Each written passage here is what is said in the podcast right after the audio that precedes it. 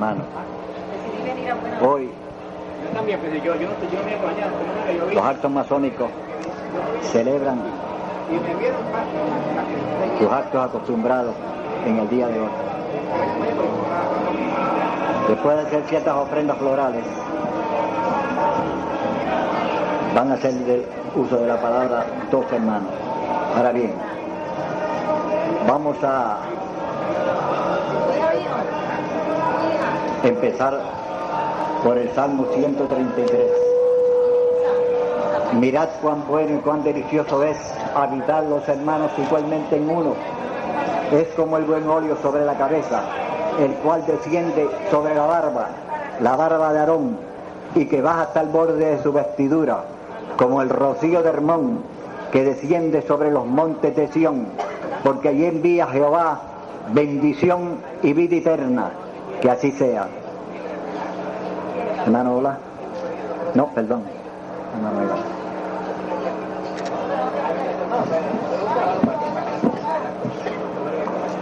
Mis queridos hermanos puertorriqueños, queridos hermanos masones de la masonería auténtica de Puerto Rico. Estamos aquí reunidos para cumplir con un deber que va más allá de la historia. Rendir honor a aquellos que sembraron la semilla de la libertad y consiguieron levantar el árbol que seguirá dando fruto por toda la eternidad. La libertad es el don precioso el gran arquitecto del universo, el gran creador de la energía universal que produce la vida, la libertad es el fruto de su manifestación. Aquí estamos representando la fraternidad, el amor a la libertad, el respeto al derecho humano. Un grupo de logias masónicas de distintos orientes que se han encargado en la época presente, difícil para los menesteres de liberar la conciencia humana, se ha reservado el derecho de levantar esa bandera entre los hermanos, luchar por la libertad de Puerto Rico, luchar por el progreso de esta tierra, luchar por el amor fraternal que debemos sentir todos los hermanos sin diferencias de raza, culto, color o. La masonería puertorriqueña está reunida aquí, constituida por varios orientes masones, cuya divisa es perpetuar la memoria de estos hombres que un día supieron recibir el mandato de Dios y de la patria para que nadie pudiese borrarlo en los siglos venideros. La patria está viva. Don Pedro Albizu Campo, ese apóstol de la libertad, dijo, al Ares hay que entrar de rodillas. Y dijo más en otra ocasión, la patria es sacrificio. La civilización ha cambiado la mente del ser humano. Hay tantos problemas económicos, sociales, políticos, de diferencia, que se está atentando en el mundo. En vez de la fraternidad del ser humano, en vez de unirnos en un solo Dios y en una sola patria, nos hemos dividido.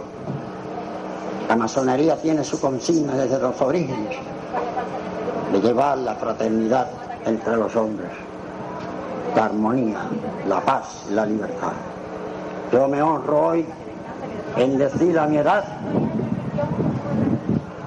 que vine al primer, a la primera celebración auténtica, a este mismo sitio, a Lares, que llevo a Lares en mi corazón, como llevo el pensamiento de mi madre y el sentimiento de mi Dios. Yo felicito a los hermanos de estas logias masónicas de Puerto Rico porque han cogido el bastón difícil de llevar adelante la causa de la independencia de Puerto Rico. Y a este pueblo amable, histórico, quizás el más distinguido en Puerto Rico, mucho más que Aguada y Aguadilla, por donde entró el gran descubridor de América, Cristóbal Colón, quizás Lares, es el sitio donde se ha descubierto la verdadera conciencia de esta tierra para que siempre sea puertorriqueña. Les traigo a este pueblo un mensaje de paz, de amor y de armonía. Lo traigo a nombre de la masonería auténtica de Puerto Rico. Pero para amar a la tierra y a Dios y a los hermanos que vivimos en ella, basta con sentir la conciencia limpia. Que Dios los bendiga, que el gran arquitecto del universo ilumine este pueblo para que siga dando ejemplos de lo que hicieron los progenitores en ese día memorable de la revolución del arte. Muchas.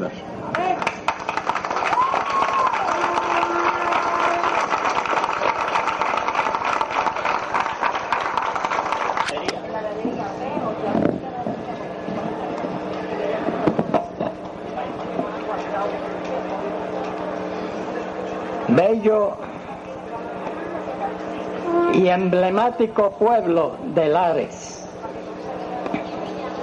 Queridos hermanos masones y aquellos hermanos que piensan como los masones en la libertad, la igualdad y la fraternidad.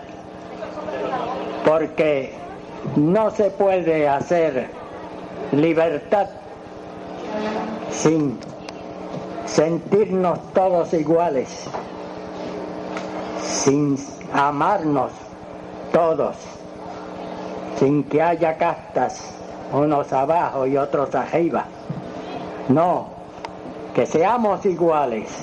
Eso es importante. Y siempre situarnos en el sitial más alto de la igualdad.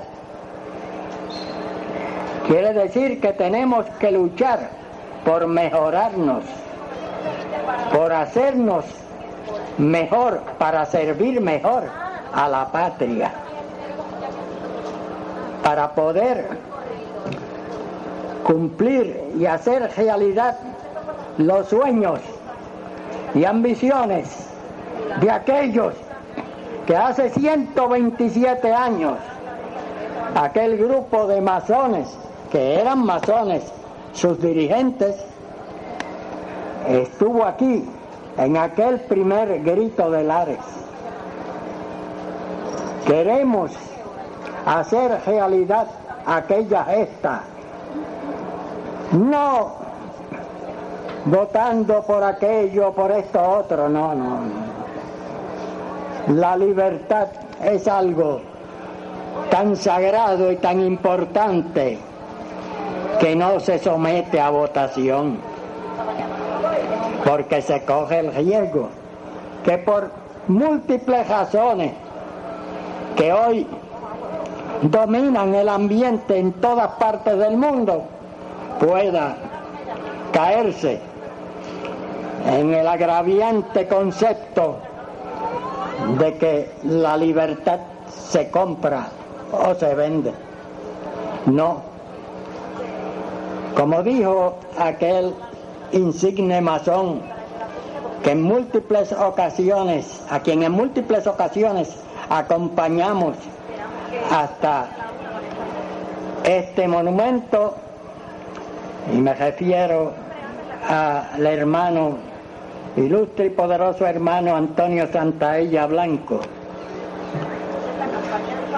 La libertad de un pueblo, ese derecho a la libertad y a la independencia de un pueblo no se somete a votación. Entendámoslo así, tengámoslo bien claro. Y para terminar,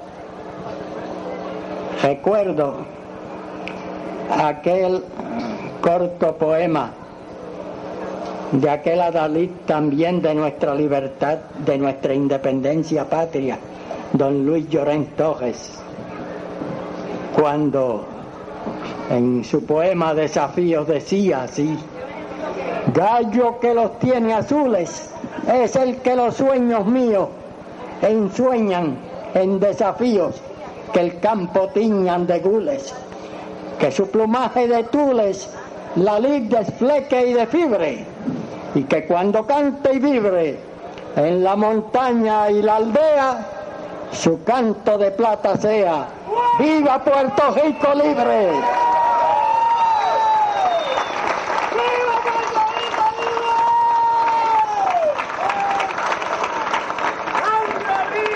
Para terminar con la oratoria, para uso de la palabra, nuestro gran orador. Muy buenos días, queridos hermanos. Un fraternal saludo a todos y cada uno de los presentes aquí en la Plaza de la Revolución de Lares. A nombre del Gran Oriente Nacional de Puerto Rico, la Gran Logia Nacional, la Logia Femenina Julia de Burgos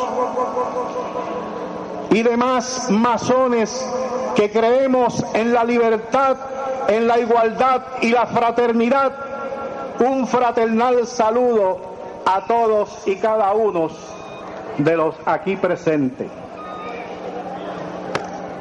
Hoy conmemoramos los 127 años de la gesta gloriosa, donde un significativo número de patriotas puertorriqueños arriesgando y dando su vida, su hacienda y todos los bienes materiales, los dispusieron en aras de la libertad y de la patria.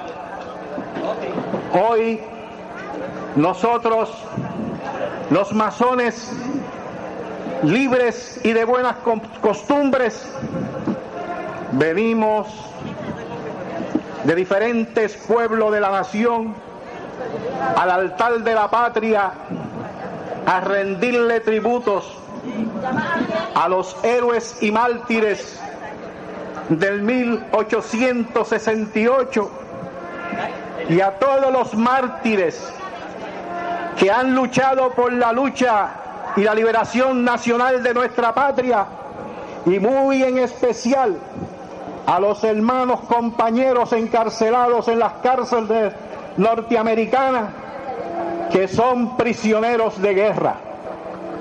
Prisioneros de guerra no porque ellos quieren decir que son prisioneros de guerra, sino porque les ampara el derecho a ser prisioneros de guerra.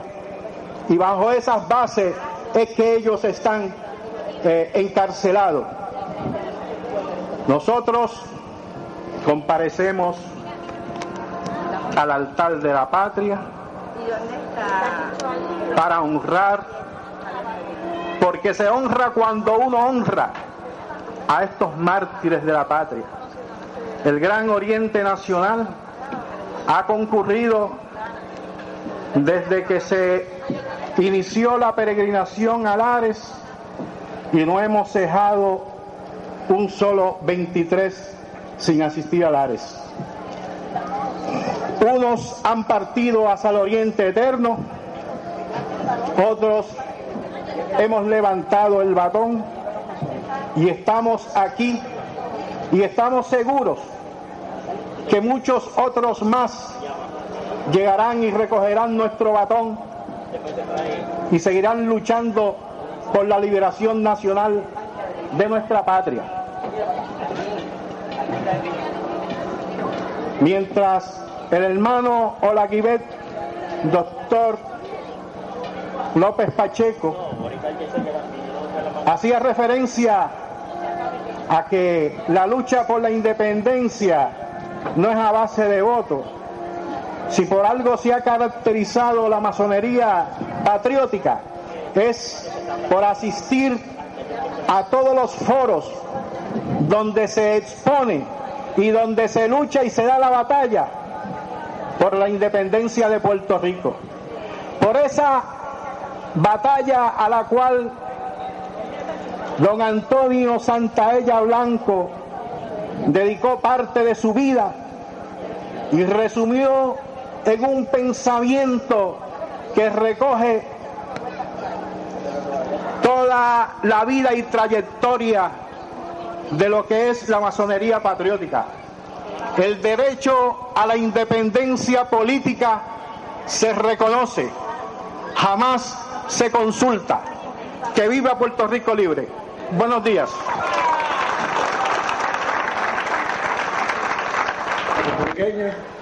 y 127 años del grito de Lares. El gesto patriótico más grande en la historia de Puerto Rico del siglo pasado. Pero de esos 127 años,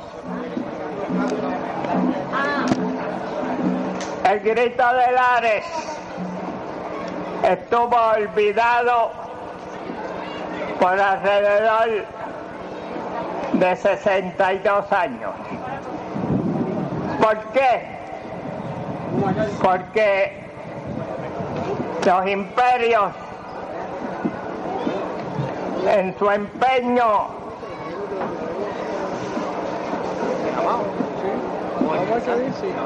los imperios en su empeño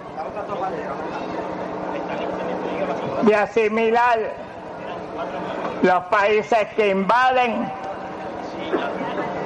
tergiversan y cambian la historia y esconden los hechos que puedan hacer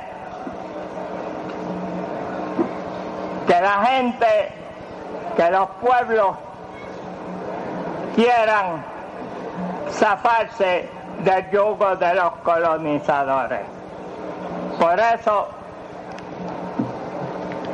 cuando se enseñaba historia en Puerto Rico antes del 30 y después también, no se hablaba del grito del arte. Nadie conocía lo que era el grito de Lares.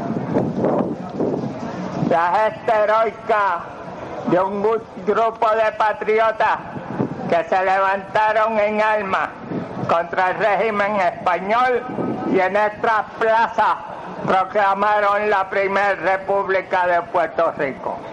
Eso era el grito de Lares. A los yanquis no le convenía que el pueblo de Puerto Rico, que la juventud que se levantaba conociera lo que era el grito de Lares, porque había el temor de que al conocer ese gesto hubiera otros puertorriqueños que estuvieran también dispuestos a emular los héroes los patriotas de Lares. Pero en el 1930, Pedro Albizu Campos, entonces vicepresidente del Partido Nacionalista, decide y convence al partido que había que rescatar a Lares. Y Pedro Albizu Campos y el Partido Nacionalista vienen a Lares, rescatan a Lares. Albizu había estado tres años viajando por la América Latina y había estado en una finca en Colombia donde había un árbol de tamarindo donde el libertador Simón Bolívar acostumbraba sentarse a descansar. Al viso se le ocurre la idea de traer a Puerto Rico el pensamiento libertador de Bolívar. ¿Y cómo lo trae? Trae una semilla de aquel árbol, el tamarindo donde descansaba Simón Bolívar, y Albizu viene a Lares, a rescatar a Lares, a poner a Lares el grito de Lares en la historia y siembra este árbol que tenemos aquí hoy. Por eso el Partido Nacionalista es un vigilante muy celoso de este árbol y hacemos todo lo que esté a nuestro alcance por salvar este tamarindo, porque él simboliza no solo el movimiento libertador de Puerto Rico, sino el pensamiento libertador del gran libertador Simón Bolívar. Por eso el nacionalismo reclama, no pide, el nacionalismo reclama la celebración de este acto con la solemnidad y la seriedad que el caso lo requiere. Nosotros levantamos alares del zafacón y nosotros hemos estado por 65 años conmemorando alares. No rendimos tributo a los muertos, sino rendimos tributo a los héroes del Ares. Y no solo que Albizu rescata al Ares de donde estaba escondido, sino que le imprime al, nacionalismo la misma tónica revolucionaria de los héroes del Ares y de Simón Bolívar. Por eso el nacionalismo sigue su trayectoria revolucionaria y llegamos al 1950 y los nacionalistas se lanzan a la conquista de la libertad de la patria. Prueba de eso tenemos por aquí hoy una señora que todo Puerto Rico conoce, Isabelita Rosado, veterana de la de la revolución del 50. Tenemos por aquí hoy también a Gil Ramos, Gil Ramos, cuando la revolución del 50, el nacionalismo dividió la isla en siete comandos, en siete grupos. Gil Ramos es uno de los únicos dos comandantes de aquellos grupos que está vivo. Cinco han muerto.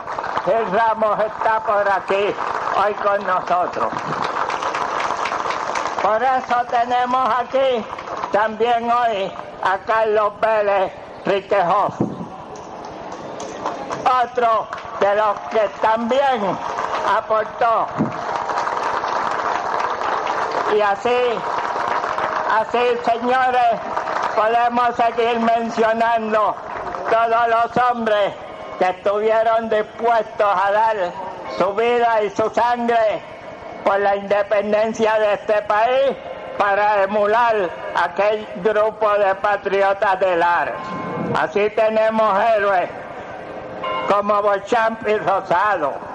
Tenemos héroes como Esteban Anton Giorgi.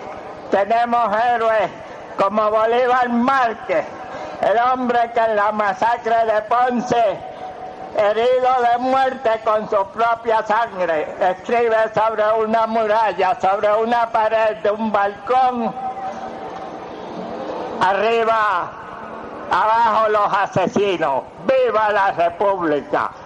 Ese es uno de nuestros héroes máximos.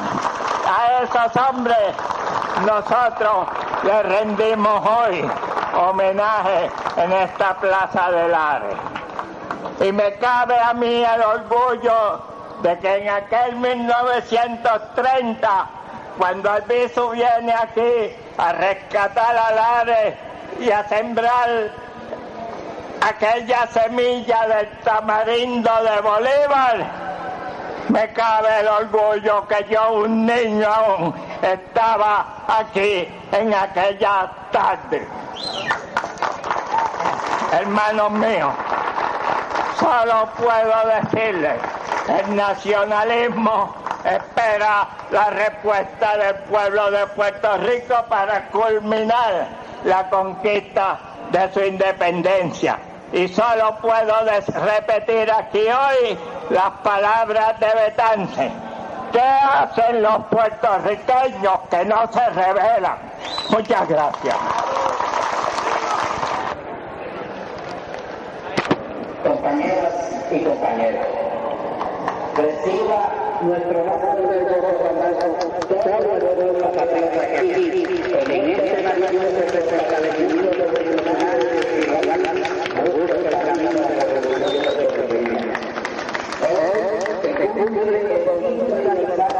Desde que se llevara a cabo nuestro regreso a la clandestinidad, desde así aquel homicidio y electrónico y desde que se comenzara el proceso de reorganización de la estructura del ejército popular boricua machetero. Durante estos cinco años, el enemigo ha realizado numerosos operativos recompensas y investigado muchos sectores de nuestro país. Pero sus esfuerzos han sido infructuosos y aún continuamos trabajando con la intensidad que nuestra patria y pueblo necesita. El ejército popular como todos los años, está en la área. A pesar todos impedir ser escuchada a nuestro pueblo de aquellos que pretenden imponer una censura a favor de la lucha clandestina y sobre todo una censura a la concepción de lucha revolucionaria más profunda. Lucha que exige grandes sacrificios, pero que se como el camino que nuestro pueblo tiene que tomar para alcanzar con dignidad y orgullo de pueblo los derechos que le son usurpados. Eso y nada más que eso es Lares. Lares no es elecciones coloniales. Lares no es la aceptación tácita de las normas que un enemigo impone y que pretende sean seguidas por todos los sectores de nuestro pueblo. No es componendas, no es listas electorales, firmas electorales y mucho menos cuando se pretende hacer creer que mediante ese proceso desmantelador de la combatividad patriótica se habrá de lograr nuestra independencia y libertades fundamentales. Todo eso no es sino la promoción de actitudes oportunistas que inclusive están a la derecha del reformismo. Todos sabemos que la participación en las estructuras del gobierno pro-yanqui que existe en nuestro país equivale a desviar a nuestro pueblo del verdadero cauce revolucionario. Se eligen senadores, representantes, y luego estos tienen que someterse cada vez más a las reglas del juego yanqui y aún peor, comenzar a defender esas estructuras que también equivalen a un trabajo bien remunerado para los pocos que alcanzan esos privilegios. Poco a poco veremos como siempre buscan justificar sus actos y levantan falsas esperanzas al pueblo. Tal y como le decía don Pedro, si las inscripciones fueran buenas para Puerto Rico, los yanquis no tendrían inscripciones en Puerto Rico. Si las elecciones fueran buenas aquí, jamás habría una elección. Las inscripciones y las elecciones es la trampa para que los puertorriqueños sigan dándole vuelta a la noria. Esto lo dijo don Pedro en esta misma plaza de la Revolución hace 45 años el 23 de septiembre de 1950. Por eso nos encontramos enmarañados en esta enorme confusión que inclusive divide más y más a nuestro pueblo y a las fuerzas revolucionarias en potencia a la juventud. Es mucho más fácil y no conlleva sacrificio o riesgo alguno estar en esos niveles de las estructuras ideológicas y de poder yanqui, no del pueblo de Puerto Rico. Dos y dos son cuatro, no son ni seis, ni cinco, ni nada más que cuatro. Y no se trata de ideas carentes de pensamientos filosóficos que tomen en consideración los factores de nuestra realidad nacional, ni de nuestras contradicciones, ni de la dialéctica de los procesos revolucionarios.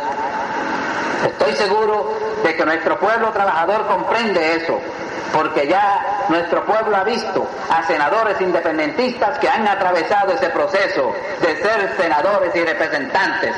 ¿Para qué? Para nada. Pregúntenle a compañeros que en el pasado atravesaron esos procesos y abandonaron los mismos porque desde adentro conocieron la verdad y prefirieron mantener su dignidad abandonando tales posiciones. Ahí hemos tenido a compañeros como don Héctor Ramos Mimoso, don Luis Ángel Torres y otros que prefirieron mantener su dignidad y se retiraron de semejantes posiciones condenando las mismas. Sus experiencias vividas y su elevado sentido de fidelidad a la verdad, honestidad y dignidad les señalaron el camino que tenían que seguir.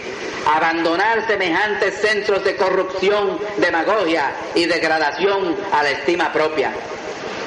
No se puede venir a Lares a hacer politiquería, ni a pretender capitalizar en el más puro y sano sentimiento de patriotismo de nuestro pueblo para lograr objetivos sectarios. Lares, cuya penetración en la conciencia puertorriqueña como fecha representativa, no solo de sus mejores intereses, sino también de la actitud ante el sacrificio, fue instituido gracias al esfuerzo patriótico de don Pedro Albizu Campos. Lares es y tiene que ser valor, decisión y combatividad. Esa combatividad del Partido Nacionalista de don Pedro, esa combatividad de aquel movimiento pro independencia que en la década de los años 60 ayudó a pavimentar camino, esa combatividad de las organizaciones clandestinas, como lo han sido las Fuerzas Armadas de Resistencia Popular, la Organización de Voluntarios para la Revolución Puertorriqueña, el Movimiento Independentista Revolucionario en Armas, los Comandos Armados de Liberación, el Comando Obrero y en estos momentos históricos el Ejército Popular Boricua Machetero. ¿Qué pretende el yanqui en la actualidad? El yanqui pretende lo de siempre, mantener a nuestra patria como una fortaleza militar para defender sus intereses económicos y políticos en este continente. A eso se debe ahora la ampliación de sus bases militares con la pretensión de instalar sus radares en el Valle de Lajas y en nuestra martirizada isla de Vieques pretende perpetuar su control político mediante la captación de sectores representativos de la oposición, mediante una supuesta apertura de espacios dentro de sus estructuras. Pretende mantener a nuestro pueblo produciendo para ellos incontables ganancias económicas, mientras la sociedad se convierte en un infierno de drogas, criminalidad y corrupción pretende continuar utilizando nuestra juventud como carne de cañón en guerras que continúan desatando en lo que describen falsamente como la defensa de la democracia. Pretenden convertir nuestros mejores centros vacacionales en tugurios de juego y prostitución. Pretenden robar nuestra existencia, nuestro derecho a ser lo que somos, puertorriqueños, no yanquis. Piensen ustedes, si todos los aquí presentes estuvieran trabajando con una sola voz y realizando trabajo organizativo impulsado fielmente por el espíritu de lucha de Lares, de valor y sacrificio ante las necesidades de la patria, ¿qué enemigo podría hacerle frente a semejante fuerza? Pero nos han dividido. Y la mayor parte de las veces no por razones de fundamento ideológico, sino por diferencias personalistas y conflictos de naturaleza individualista. Y que no se diga que el Ejército Popular Boricua no cree en el proceso electoral. Nosotros no creemos en el sistema electoral colonial. Creemos firmemente en una democracia que, para verdaderamente serlo, canalice la participación del pueblo en las riendas del gobierno. Que los obreros estén debidamente representados, que los maestros, los profesionales, los comerciantes, la mujer, la juventud, los ambientalistas, en fin, que todos esos sectores que equivalen a pueblo estén adecuadamente representados. Eso sí sería una verdadera democracia, no este espejismo, esta ilusión engañosa que los yanquis y sus más acérrimos defensores del patio, los millonarios y politiqueros de profesión, pretenden vender al pueblo como democracia. Y ahora, para colmo, intentan hacer creer que se trata de una democracia participativa. No sabemos hasta dónde puede llegar el cinismo de estos malhechores que tienen el poder en sus manos. Es dentro de esta inmensa madeja de confusión, oportunismo y vacilación que el Ejército Popular Boricua, macheteros, hacemos todo lo que está a nuestro alcance para mantener en alto ese espíritu de Lares y de Albizu. Sabemos que el FBI hace lo imposible para lograr nuestra destrucción, pero podemos decir que ya se les ha hecho tarde. El desarrollo y diseminación de los macheteros ya no depende de dos o tres personas. Se está convirtiendo rápidamente en un movimiento de base amplia y es necesario que continúe esa trayectoria en su proceso organizativo. Nuestro deber está en pasar de una consigna, todo boricua machetero, a una realidad organizativa, todo machetero con una tarea revolucionaria en aras de nuestra total liberación. Que viva Puerto Rico libre, que vivan los macheteros hasta la victoria siempre. Saludos.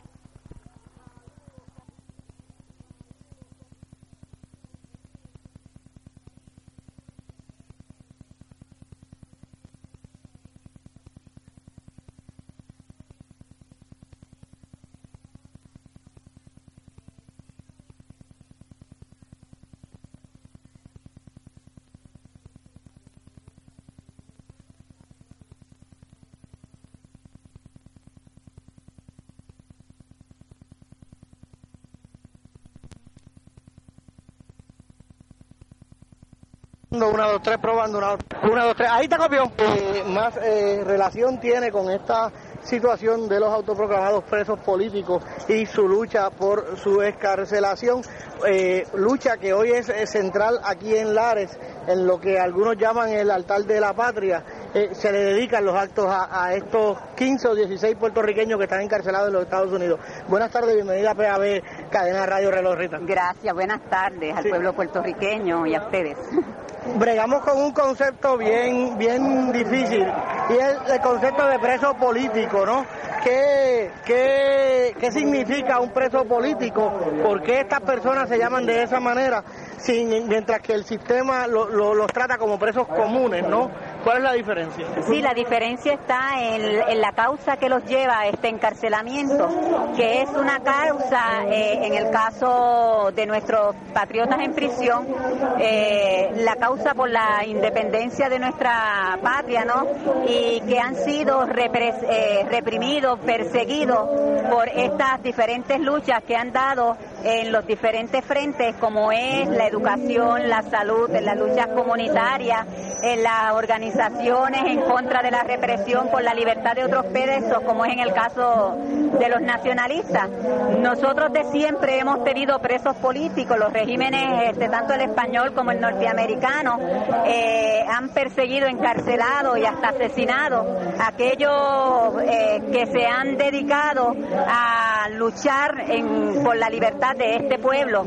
¿Qué es un preso político? O sea, ¿quién determina esto? ¿Esto lo determina un juez? ¿Lo determina quién dice, pues fulano no es un preso regular, es un preso político un preso, o, o un preso de guerra, ¿no? También oímos ese término. Sí, mira, esta es una situación que si lo podemos ver este, a nivel internacional, con relación a el derecho internacional y todas las decisiones que se han tomado en los pueblos en lucha que siempre han estado presentes. Por ejemplo, en el caso nuestro, eh, una, un país invadido militarmente por el gobierno de los Estados Unidos con relación a los países que ah, son colonias de otros países en la Convención de Ginebra de, 1900, eh, de 1949 establece el derecho de esos pueblos a luchar por su independencia, a lograr eh, la libertad eh, patria y la protección que se da a todos los luchadores. Las resoluciones de las Naciones Unidas, que son diversas, pues también protegen estos derechos de los luchadores porque se entienden que la soberanía de los pueblos es un derecho eh, a garantizar. pero sin embargo, eh, eh, podemos pensar, en Puerto Rico hay una libertad de expresión, en Puerto Rico hay un sistema electoral que permite la participación del sector independentista. ¿Por estas personas se autodeterminan presos políticos si hay, si hay una forma política de luchar dentro del sistema? Porque las, las formas establecidas por el propio sistema para canalizar estas luchas no necesariamente son las más apropiadas. Por otro lado, eh, de estos presos hay presos que votan, votan, pero eh, ese, ese, ese deseo, expresión de transformación de este país la conciben más allá de las urnas electorales. Eh, este país siempre ha sido perseguido, ha habido persecución política independientemente que existe un llamado supuestamente constitucional que, que le garantiza sus derechos, como es la propia constitución puertorriqueña. Rita, vamos a hacer una pausa para que el compañero Radames Torres entreviste a don Juan Maribra y cuando él termine, vamos a ver quiénes son estos presos políticos, quiénes son y por qué, por qué circunstancias eh, están cumpliendo cárcel. Eso lo vamos a hacer cuando regresemos de eh, la entrevista que el compañero le va a hacer al, líder eh, independentista Juan Maribra. Comité Unitario contra la Represión que se organiza en el 1980, después que cerramos los trabajos con la escarcelación de los presos nacionalistas, lo que fue el Comité Nacional por la Escarcelación de los Presos Nacionalistas, es que se organiza el CUCRE. Eh, luego, en el 92, eh, nosotros tuvimos una iniciativa que se llamó Ofensiva 92 para ampliar la campaña a otros sectores y Ofensiva 92 continúa trabajando y también desde, desde ese organismo yo sigo generando un trabajo dentro de la dirección. Eh, recientemente se creó el comité, eh, la campaña amplia pro escarcelación de los presos, donde Ofensiva y el CUCRE participamos también de este trabajo. Esas campañas incluyen personas de que no son necesariamente independentistas. Vimos anuncios eh, cuando la Cumbre de las Américas, vimos anuncios con firmas como Saida Cucuz Hernández, etcétera, ¿no? El congresista norteamericano, no necesariamente independentista. ¿Eso es correcto? Sí, exactamente. el trabajo nuestro va dirigido a ampliar esta campaña y cuando digo ampliar esta campaña es integrar a diferentes sectores de nuestro país en el reclamo de escarcelación. En este caso, pues estas personalidades eh, a nivel nacional han hecho expresiones de solidaridad. Encontramos entre ellas al senador Roberto Resach Benítez, a la representante Zaida Hernández eh, Colón, eh, perdón, Zaida Cucuz Hernández. Zaida Cucuz Hernández eh, Torres, ¿verdad? Y que lo ha hecho en varias ocasiones estas expresiones. Al senador Miguel Hernández Agosto también lo ha hecho, eh, al senador Rubén Berrío, el representante David Noriega, exgobernadores también ha hecho, han hecho expresiones, como el exgobernador Rafael Hernández Colón, eh, Sánchez Vilella, eh, alcalde como el alcalde de San Juan, el honorable Héctor Luis Acevedo. También eh, tenemos eh, al presidente del el, Boro del Bronx, que es el honorable Fernando Ferrer, a congresistas como José Serrano, Luis Gutiérrez, que ha dedicado un trabajo intenso a la escarcelación de nuestros prisioneros. Y también, este, esto para mencionar algunos, ¿no? Organizaciones de carácter eh, sindical en Puerto Rico, como ha sido la AFL sello y su comité ejecutivo, la Asociación de Industriales también. O sea que hay, una, hay un frente bien amplio que incluye de los industriales hasta las uniones obreras. Exacto, y, pues sí, eso es lo que nosotros queremos. Eh, cuando el caso de los compañeros nacionalistas, los héroes y la heroína nacional, eh, Lolita Lebrón, ¿verdad? El trabajo, el éxito que tuvo la campaña fue resultado precisamente de ese apoyo popular, de cómo el pueblo puertorriqueño y, puertorriqueño en Estados Unidos y también a nivel internacional y los diferentes foros a nivel internacional y personalidades intervinieron con eh, Carter eh, para que entonces la. Eh, se produjera tenemos entendido de que la lucha se lleva a nivel nacional y queremos, eh, antes de seguir eh, hablando con Rita, eh, explicar dónde estamos. Nos encontramos en un pequeño alero detrás de la concha acústica aquí de, la Plaza de la Revolución, resguardándonos de un enorme aguacero que está cayendo, pero que aún así no, no eh, le ha quitado el entusiasmo a la gente que sigue escuchando el acto cultural. Así que si oyen un poco de ruido, las condiciones del tiempo están bien malas para acá, para, para Lares, pero nosotros seguimos conversando aquí. Antes de pasar a, a los nombres y al historial de cada uno de estos, de estas personas que, que, están sufriendo cárcel en este momento, eh, nos dijo una persona relacionada con la comunidad diplomática de que la lucha por estos presos se va internacionalizando y que se hacen gestiones con Nelson Mandela, por ejemplo, para que se pronuncie en favor de, de, la escarcelación de estos presos? Sí, para nosotros es bien importante expresiones de personas como en el caso de Nelson Mandela, que sufrió tantos años de encarcelamiento y que hoy es presidente de una nación, ¿no? Después de haber sido perseguido precisamente por su lucha dentro de su país, ¿no? Y nosotros, y que, y que visitó Estados Unidos por invitación del propio gobierno norteamericano. Eh, en Ofensiva 92 eh, le enviamos una carta eh, donde le reclamamos ese apoyo, le explicamos toda la situación nuestra y reclamamos ese apoyo de su parte, también como lo hemos hecho con algunos premios Nobel y figuras y personalidades de otros países. Se espera el apoyo de Mandela, que recibió el apoyo de, de comités en Puerto Rico cuando él estaba encarcelado, él mismo. Sin duda, yo creo que no va a haber problema ninguno con relación a, a esto y nosotros estamos confiados que sea así. Él eh, de la situación nuestra puertorriqueña, a pesar de que también enviamos información adicional, reconoció en Estados Unidos a nuestros presos nacionalistas que no le permitieron que estuviera en la actividad que se le dio en homenaje a él en Estados Unidos y él hizo el reconocimiento a estos compañeros y a la compañera este, Lolita. O sea que está consciente y está consciente de todo el trabajo que se generó de aquí cuando su encarcelamiento por su libertad.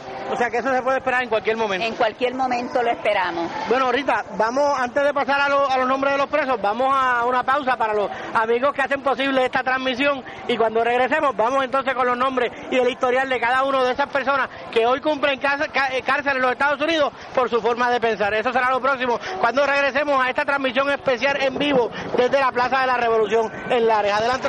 Opiniones y posiciones políticas y sociales porque el elemento que tiene, digamos, que apela a lo emocional, no a lo emotivo, los, sentimientos, pues hace un, instrumento de penetración, ¿entiendes?, de la conciencia. Y entonces, claro, ahí que ese, ese es el ganchito, con eso que se trabaja. Y los muchachos jóvenes, pues creo que generación eh, eh, es rica, ¿sabes? ¿Cómo te sientes cuando ves? Hay mucha, hay mucha, mucha riqueza de voces y, de posiciones serias.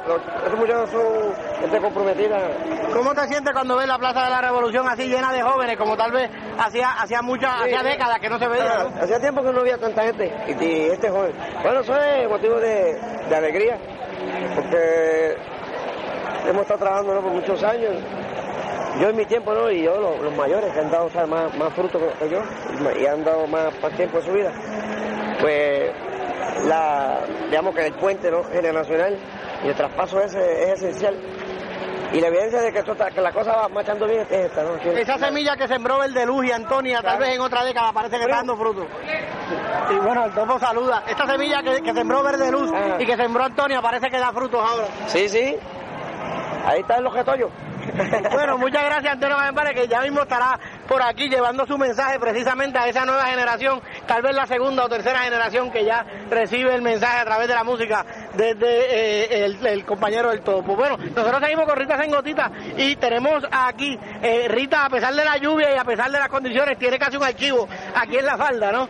Y vamos a hablar un poquito sobre quiénes son estas personas, irle tal vez dando cara a estas personas que a través de todo el día se han referido a ellas, excepto muy raras ocasiones, como, como presos políticos, ¿no? Como con un término genérico y que tal vez por lo que no estamos adentrados en ese proceso que ustedes llevan, pues no los conocemos adecuadamente, ¿no? ¿Quiénes son estas personas? ¿Por qué están presas, Rita? Sí, este, pues se tratan de hombres y mujeres puertorriqueñas, como usted que nos escucha ahí, este, o sus hijos o sus hijas, podría ser un preso político en un momento dado, ¿no? Eh, están, hay dos grupos de estos presos políticos. Hay un grupo de puertorriqueños, eh, algunos nacidos en Estados Unidos que nunca han visitado Puerto Rico, eh, otros nacidos en Puerto Rico que fueron, que migraron, migraron sus padres, ¿no? Y ellos eh, se criaron allá y que fueron arrestados en, en tres secuencias y son los llamados miembros de las Fuerzas Armadas de Liberación Nacional, la FARM. Eh, y está el segundo grupo, que es, eh, si ustedes recuerdan, en los del 30 de agosto de 1985, que el gobierno de los Estados Unidos los catalogó como miembros de los macheteros. De ese segundo grupo que eran este, de aquí, eh, que vivían aquí en Puerto Rico, eh, tenemos en las, en las cárceles en Estados Unidos al Antonio Camacho Negrón y tenemos a Segarra Palmel. en el caso de Antonio Camacho Negrón, este es un... Él estudió sociología y luego eh, tomó, eh, estudió algunos años leyes, trabajó como en el Departamento de Servicios contra la Adicción en el programa Metadona y luego Antonio, eh, que también era diestro en la cuestión de mecánica, se dedica a trabajar como mecánico. Antonio le impusieron 15 años de prisión, tiene, tiene hijos eh, es una persona que sus aportaciones en Puerto Rico fueron muy significativas tanto en las luchas este, sindicales como en las luchas eh, sociales. En el caso de Segarra Palmel, Segarra Palmel eh, fue, fue un estudiante de Harvard, estudió en los Estados Unidos y eh, tanto él como su esposa, si ustedes recuerdan el caso de Lucy Berríos, Lucy que, que tiene una niña inclusive en cárcel y que se, no le permiten permanecer con ella en la prisión y tampoco le dan la oportunidad de salir fuera para ella una vez este tiene la niña dentro de la cárcel eh, para atender a su hija. Y entonces las desprenden, ¿no? Eh, ella, ella tiene su hija en la cárcel y la desprenden, la, separan. La separan, tiene que una compañera en Hartford es la que atiende a su niño precisamente este eh, la madre de Jerena que ustedes recuerdan que también es uno de los del 30 de agosto que desconocemos su paradero verdad y entonces en el caso de Lucy de Ríos ella es arrestada por los organismos de las fuerzas represivas norteamericanas en México y ella le torturan los niños eh, para que ella hable y entonces la le crean toda una situación eh, de amenaza eh, hacia sus dos hijos para que ella colabore con las fuerzas norteamericanas. Y ella no lo hace fue un proceso. ¿Bajo qué cargo están específicamente estas tres personas presas? ¿Cuál es el cargo oficial? Porque eh, es atentar contra el Estado, es organizar, tratar de derrocar el gobierno. ¿Cuál es el cargo? Sí, en el caso de los del 30 de agosto, si ustedes recuerdan, le adjudican este, el caso de la Wells Fargo de 7 eh, millones y medio, este, eh, la expropiación aquella millonaria y entonces se señalaba que ellos habían sido los responsables como eh, y dentro de ese marco es que se dan una serie de acusaciones entrando también en casos de conspiración sediciosa. Parte de esto ya están fuera luego de haber cumplido cárcel, algunos eh, sus casos fueron resueltos y dentro de ese grupo hay tres que permanecen, cuatro que permanecen en el clandestinaje, que es el caso del compañero eh, Filiberto Ojeda Río, el caso de los hermanos González Claudio y el de Gerena.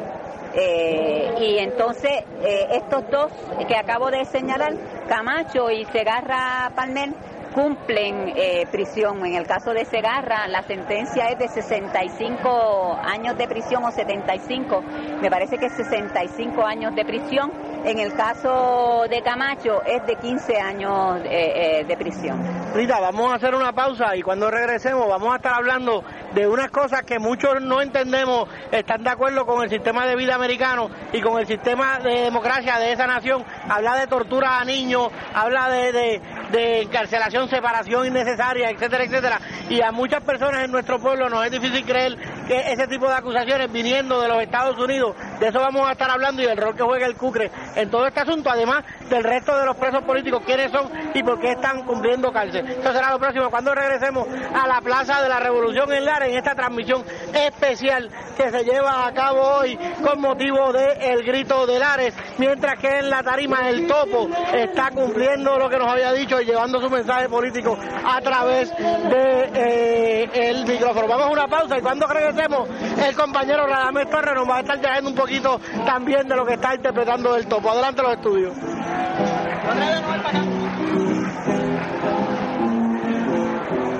Estoy Gracias compañero, y mientras el topo allá le sigue cantando a la multitud que ondea banderas puertorriqueñas y una enorme pancarta que dice libertad para los presos, libertad para los prisioneros y presos políticos y de guerra.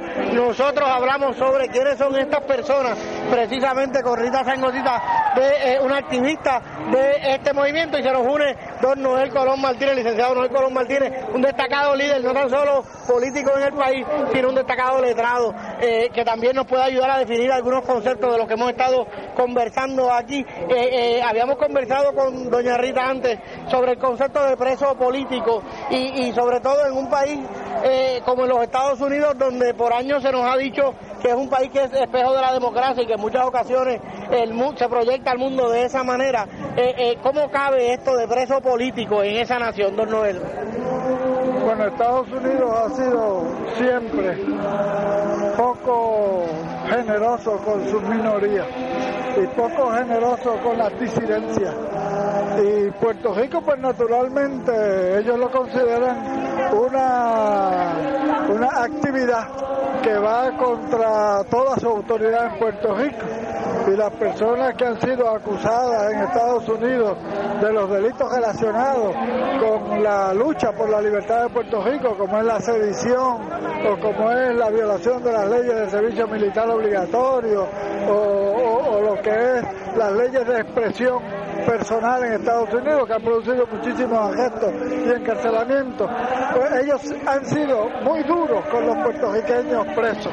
Eh, yo en el mensaje de aquí, de esta tarde en Lares, quise señalar que a pesar de que nosotros hablamos tanto del despotismo español, y a pesar de que la acción de 1868 fue una acción directa de revolución armada contra el imperio español, ninguno de los presos en aquel momento cumplió más de tres meses de cárcel. Ninguno. Todos fueron amnistiados en enero de 1869 y fueron amnistiados respondiendo al clamor del, clero católico puertorriqueño, de los obispos puertorriqueños, de, las agrupaciones de mujeres que se movieron mucho en aquella época en favor de los detenidos primero lo, le redujeron la sentencia, después indultaron a algunos y a los otros los amnistiaron en enero. Sin embargo, uno se enfrenta con que ese despotismo español que no alardeaba de democracia, que no alardeaba de participación popular, etcétera, uno lo compara con lo que ocurre ahora en que estos 16 compañeros llevan ya cumplidos más de 15, 16 años presos, que, que algunas sentencias son de 70 años, algunas sentencias son de 72 años, pero uno se da cuenta de que toda esa llamada democracia norteamericana en su manifestación judicial es muy represiva. Muy intolerante. Es que existen dos Estados Unidos, porque obviamente uno ve una nación que, que, elige sus líderes, que tiene unas libertades personales a veces que se, que se le indica, que, se pudiera decir que son extremas, ¿no? Eh, eh, y por otro lado vemos esto que usted nos plantea, nos habla de minorías, no tan solo de los puertorriqueños, nos habla de otras minorías. Yo estoy hablando del gobierno de los Estados Unidos y de sus instituciones oficiales. Son muy intolerantes, son muy arrogantes, son muy represivas con las minorías. El pueblo norteamericano no. El pueblo norteamericano se divide como todos los pueblos. Hay gente muy buena, gente muy generosa, gente muy tolerante y gente muy intolerante, muy reaccionaria. Eh, y uno tiene que cuando habla del pueblo norteamericano tener mucho cuidado. Pero sus instituciones oficiales, sobre todo en la lucha de Puerto Rico por su independencia, han sido extremadamente represivos. Don Noel, no puedo dejarlo ir sin hablar de otras cosas. Vamos a salirnos del área de esta, de esta tarde que estamos pasando aquí entre música y juventud, ¿no? Para, para hablar de otras, pedir su, su análisis sobre otras, otras cosas. La, la famosa eh, reorganización demócrata de mañana, que se da en un marco de 936, de lucha para salvarla legalmente las 936, mientras que en Estados Unidos los recortes aparenta haberle dado ya machete a esta, a esta sección. ¿Qué comentario le merece toda esa situación? Yo creo que uno de los grandes errores era haber asociado la, la reorganización del Partido Demócrata de Puerto Rico con las 936. En realidad no tiene nada que ver una cosa con la otra. Las 936 han venido sellando más o menos su suerte desde hace 8 o 10 o 12 años y creo que están destinadas finalmente a desaparecer. El problema no es que desaparezcan o no, porque después de todo es un instrumento de los Estados Unidos para, para eh, determinar su política pública contributiva. Lo que es problemático es que Puerto Rico, tomando como base la existencia de esa política contributiva, construyó un esquema económico.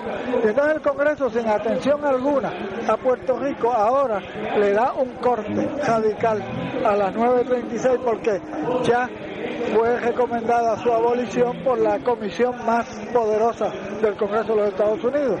De modo que aquí lo que hay que ver es el aspecto colonial de la transacción, el desinterés y la falta de consideración del Congreso para con los cientos de miles de empleos directos e indirectos que se están poniendo en riesgo en Puerto Rico. ¿Es falta de interés del Congreso o tal vez es falta de visión de un gobierno estatal que no que no preveyó ir desarrollando, ir liberándose de esa dependencia a través de, del tiempo que ha durado las 9.36, ¿no? ¿O hay ambos de ambas cosas? Yo creo que hay algo de ambas cosas, pero acuérdate que cuando Rafael Hernández Colón intentó hacer un acuerdo con los japoneses para poder ir construyendo aquí una relación 936 con las empresas de Japón, Estados Unidos lo cortó inmediatamente y le impidió continuar. De modo que yo creo que puede haber alguna responsabilidad de nuestros líderes políticos, pero la mayor responsabilidad es del gobierno de los Estados Unidos. Usted se refirió en su discurso a aquellos que ven la independencia cerca o que ven una solución, un cambio próximo. Obviamente, eh, Manuel Rodríguez de Orellana nos ha dicho que este proceso congresional que ahora se movió para octubre, él, entiende que va a terminar en la independencia y la autonomía para el país. ¿Usted lo ve de esa manera? Yo creo que el Partido Independentista quiere ser un interlocutor con Estados Unidos en un diálogo para lograr la independencia y en eso hay que apoyarlo y hay que ayudarlo. Pero yo creo que eso no se va a lograr si no hay una unidad mayor del pueblo puertorriqueño en contra del colonialismo, en contra de las acciones unilaterales del Congreso.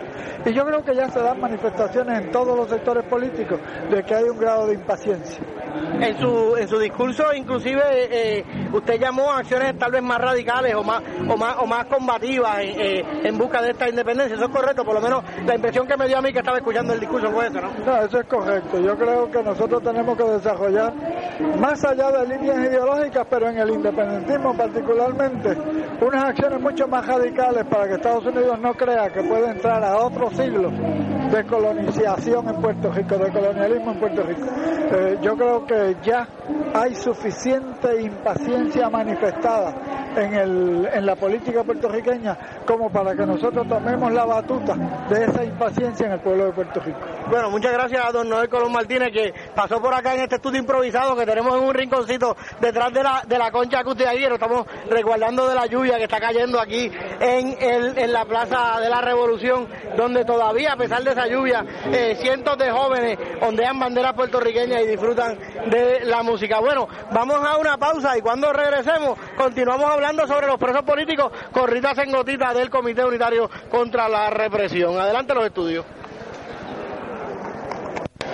De regreso de regreso a la Plaza de la Revolución en Lara en esta edición especial de retrato como una cortesía de comercial eh, René Torres. Hoy conversando aquí sobre el tema central de la conmemoración del grito de Lara este año, que son los presos políticos. Y estamos conversando con Rita Sengotita sobre estos presos. Nos decía que hay dos generaciones de presos políticos, están los de las Fuerzas Armadas y los que se conocen como los del 30 de agosto. Antes de seguir hablando de los del 30 de agosto, que tal vez es un caso que nos, que nos atañe más directamente, eh, eh, quería abundar un poquito en aquello que pasó con las Fuerzas Armadas de Liberación, cuánto cumplieron, quiénes fueron esas personas. Sí, el grupo de las Fuerzas Armadas de Liberación Nacional, sí. Este es un grupo de puertorriqueños, la mayor parte de ellos han nacido en los Estados Unidos, de padres puertorriqueños, ellos nacidos en este, los Estados Unidos y otros que los padres, eh, que ellos nacieron acá y se fueron a los Estados Unidos. Eh, parte de una organización de lucha armada que según lo establece el derecho internacional y el derecho de los pueblos eh, bajo dominio colonial de utilizar todos los métodos de lucha para lograr la independencia, partiendo de eso, ellos se organizan y trabajan dentro de este marco. Ellos son arrestados en el 1980 en Evanston, Illinois, Chicago. El primer grupo que era de 10 eh, hombres, un grupo de hombres y mujeres, casi hay una totalidad de eh, varones y, mujeres en el grupo. ¿De un mismo por ciento? De un mismo por ciento, sí.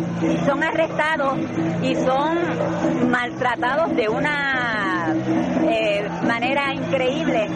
Si ellos los lo, los detienen en un en una en un lugar donde vive eh, personas, el sonido está alto allá, ¿verdad? Sí, parece que la fiesta está buena, pero nos están escuchando. Acá, sí, competimos acá con el, con el sonido allá, por eso quizás como que levantamos más. Los que no vinieron al área se perdieron el sonido. Esto está, eh, eh, bueno, es emocionante, comentábamos nosotros acá para una parte, ¿verdad? Que crece la esperanza, esa esperanza que nos la han querido tronchar, ¿verdad? Y que muchas veces pensamos y vemos de manera pesimista las posibilidades del desarrollo de unos trabajos en nuestro país.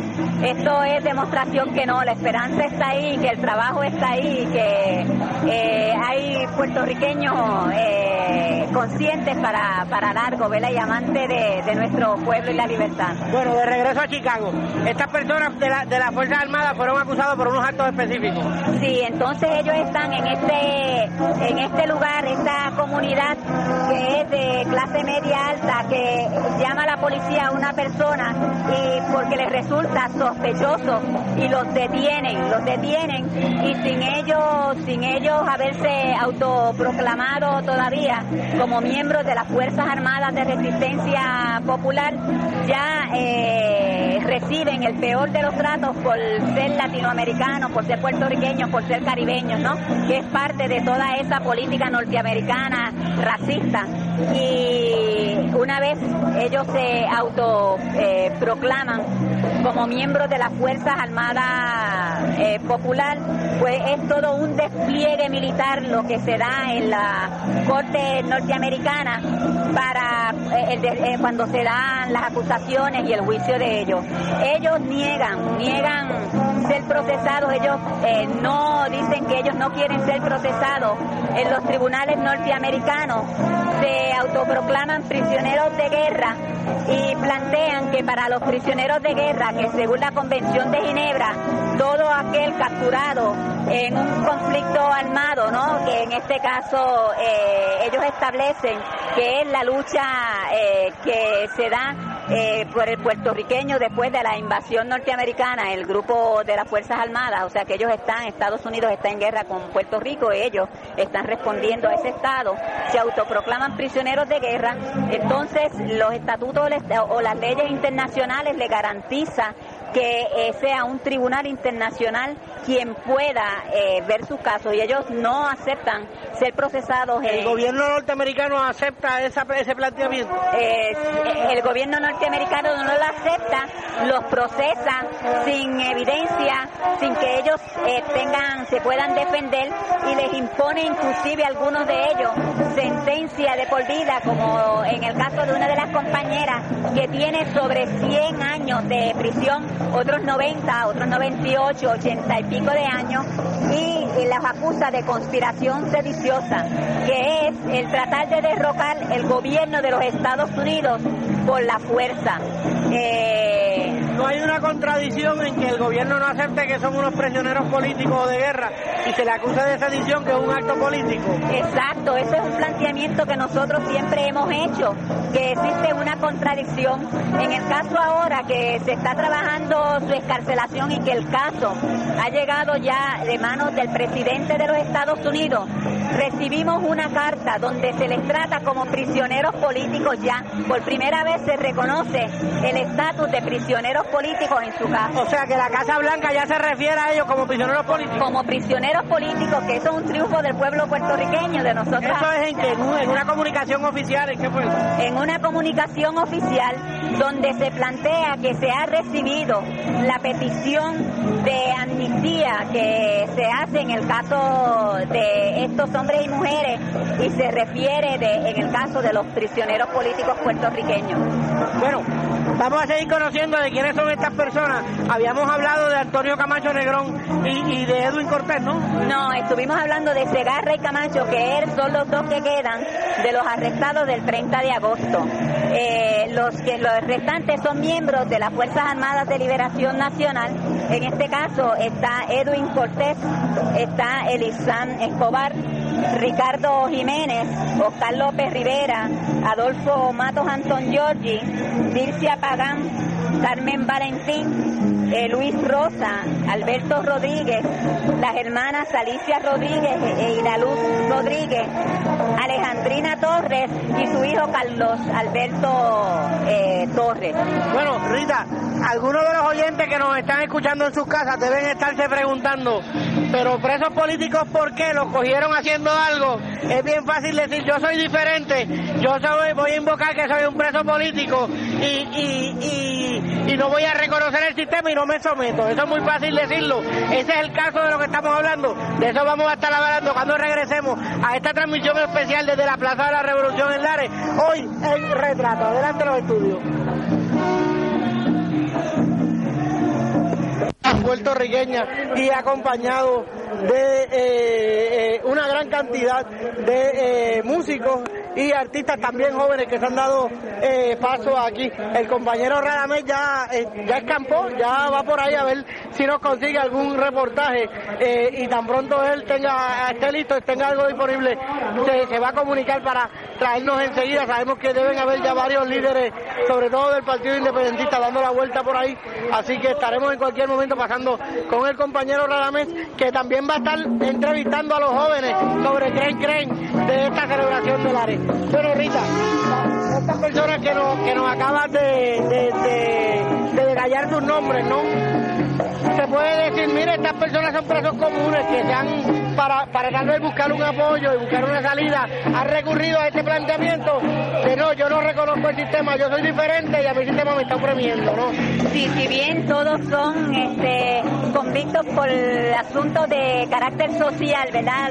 Los, presos que están en las cárceles tanto de Estados Unidos como eh, de Puerto Rico. En este caso particular se tratan de personas que han dedicado eh, su vida a las luchas sociales, a las luchas comunitarias eh, por lograr una mejor salud para el pueblo, lograr una mejor educación, han participado de los comités de solidaridad y como fue en el caso de los presos nacionalistas, que muchos de ellos fueron parte de esos comités por la escarcelación de ellos, también en las organizaciones políticas que, que luchan por la independencia de Puerto Rico y por lograr una mejor justicia social y económica eh, para nuestro país. Sí, pero también los macheteros hicieron acciones violentas contra los, los, aviones de la Marina, de, de Leal Force en San Juan, ¿no? En la base Muñiz, perdón, de la Guardia Nacional.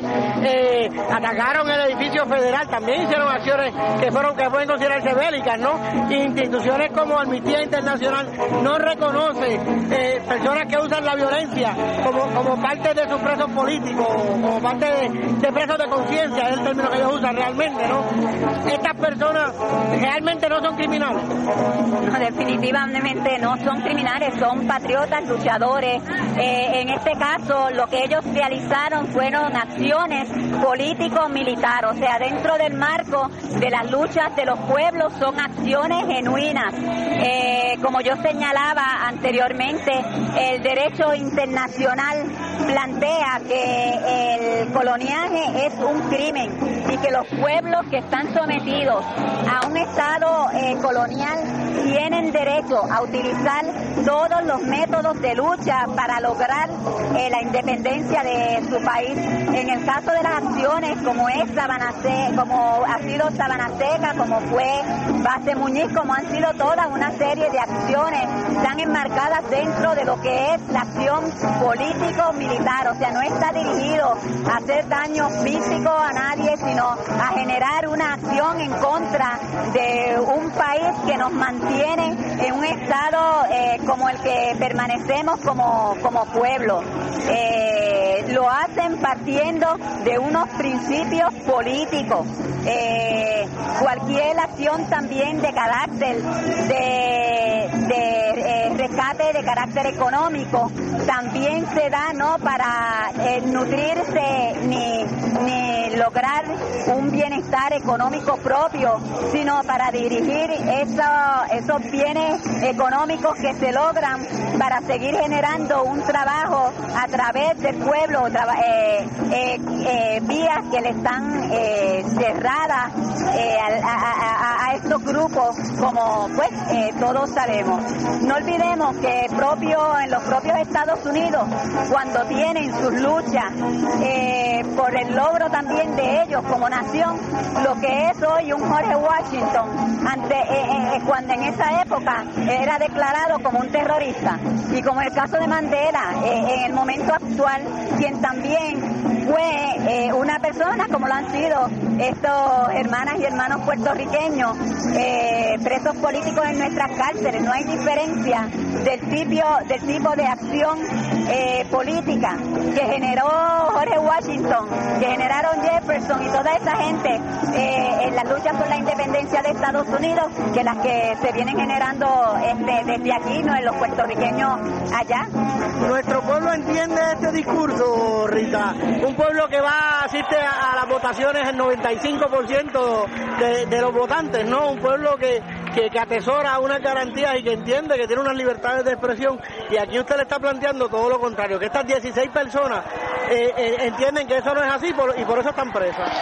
Yo creo que el, pueblo lo que hace es una búsqueda de alternativas para transformar la situación que, vive como pueblo y esas vías se las dan de esta manera y ellos eh, van y votan pensando que se va a cambiar las condiciones de las instituciones de, la, de salud en este país, que las instituciones escolares también van a transformarse, pero existe un, o sea, y, ha existido una situación de carácter represiva siempre en nuestro país, que la gente teme en ocasiones hacer expresiones o participar activamente en cosas. Anoche, por ejemplo, nos decía una joven cuando firmaba eh, eh, el papel pidiendo la excarcelación de nuestros presos, y no me llamarán, y no me irán a buscar la casa, y no me perseguirán, me decía ella. Todavía hay miedo a calentarse. Mucho miedo, mucho miedo, y eso nosotros lo entendemos. Sin embargo, nosotros nos tiramos en la calle y sentimos el respaldo y respeto sobre todo de la gente, o sea, la gente, la gente respeta a las personas con principios porque saben que esta jornada nuestra es una jornada de amor, no es una jornada de otra cosa. O sea, si lo vemos, nosotros pudiéramos estar, y estos muchachos que están en cárcel, todos estos hombres y mujeres, si escuchando sus historiales, pudieran estar quizás eh, viviendo en unas condiciones superiores a, las condiciones que viven, porque son muchachos preparados, son muchachos y, muchas, mujeres eh, brillantes que tienen una familia eh, y de igual manera todo el que esté inmerso en este proceso de lucha posiblemente podría estar en unas condiciones diferentes, pero entendemos que de nada vale el estar nosotros en buenas condiciones cuando la mayor parte de nuestro pueblo está inmerso en una situación que podemos decir que no es lo más justo eh, en términos tanto políticos como económicos eh, y social. Ok, el pueblo puede entender lo que, lo que ustedes están planteando, pero entienden las acciones políticas. O sea, a pesar de que pueden simpatizar con ustedes por una cuestión de principios humanos, pudieran, ¿están entendiendo el mensaje político?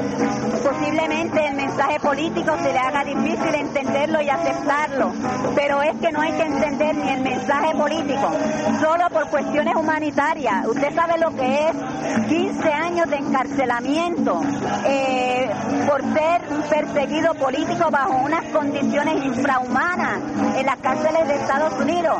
Tenemos a Oscar López eh, metido en una institución como Florence, donde apenas tiene la oportunidad de abrazarse a su familia. De eso, de esas circunstancias, de cómo están viviendo estas personas en la cárcel y de las alternativas de ofensiva 92 será lo próximo. Cuando regresemos a retrato hoy aquí desde la Plaza de la Revolución en la área. Adelante, estudio.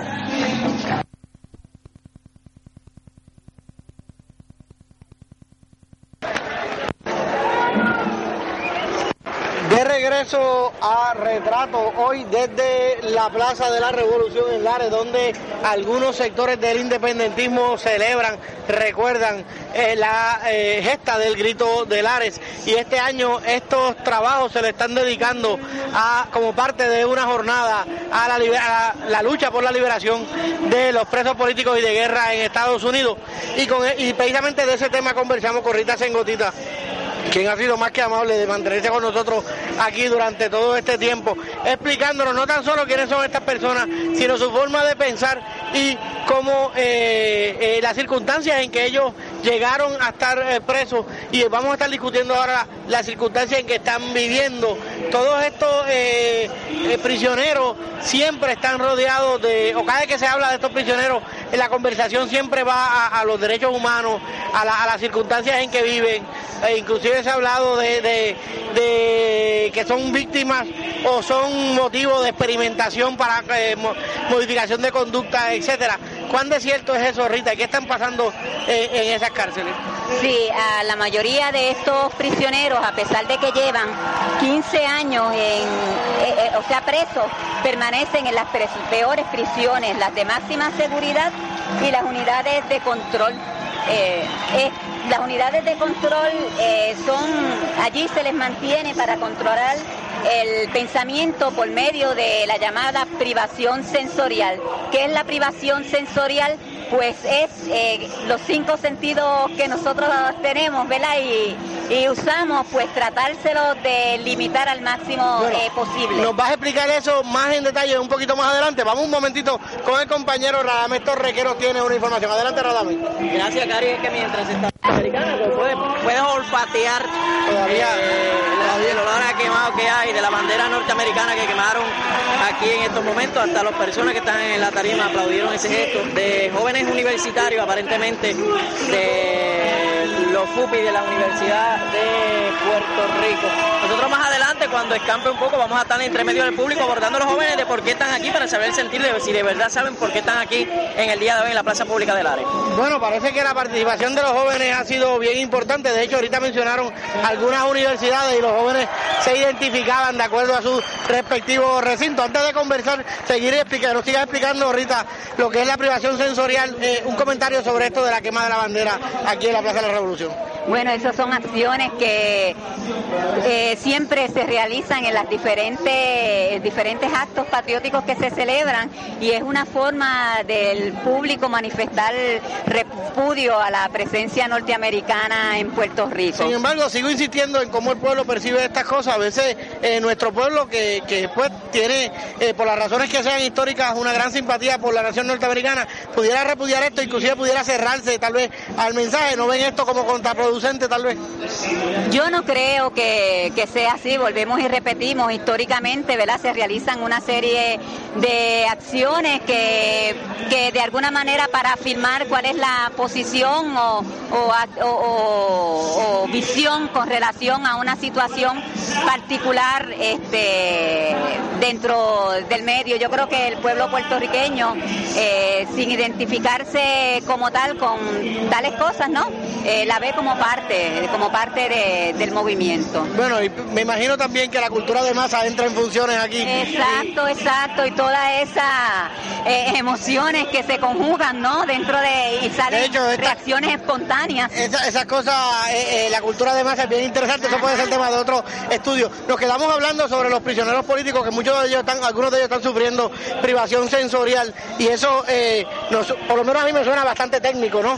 ¿Qué, qué específicamente es esto? Sí, mira, este, en la forma en que ellos se les mantiene, por ejemplo, eh, nosotros todos conocemos el caso de Alejandrina Torres, es la mejor demostración, y ahora el caso de Oscar, eh, Alejandrina Torres la mantenían en un cuarto eh, encerrada con otras dos prisioneras políticas, eh, una norteamericana y otra italiana, y eh, era un cuarto pequeño eh, con unas temperaturas altas, eh, el cuarto era pintado de blanco, eh, los ruidos eran continuos, eh, la luz, ellos no tenían nunca, podían ver el exterior, jamás vieron la naturaleza, que no fuera esas paredes, ¿no?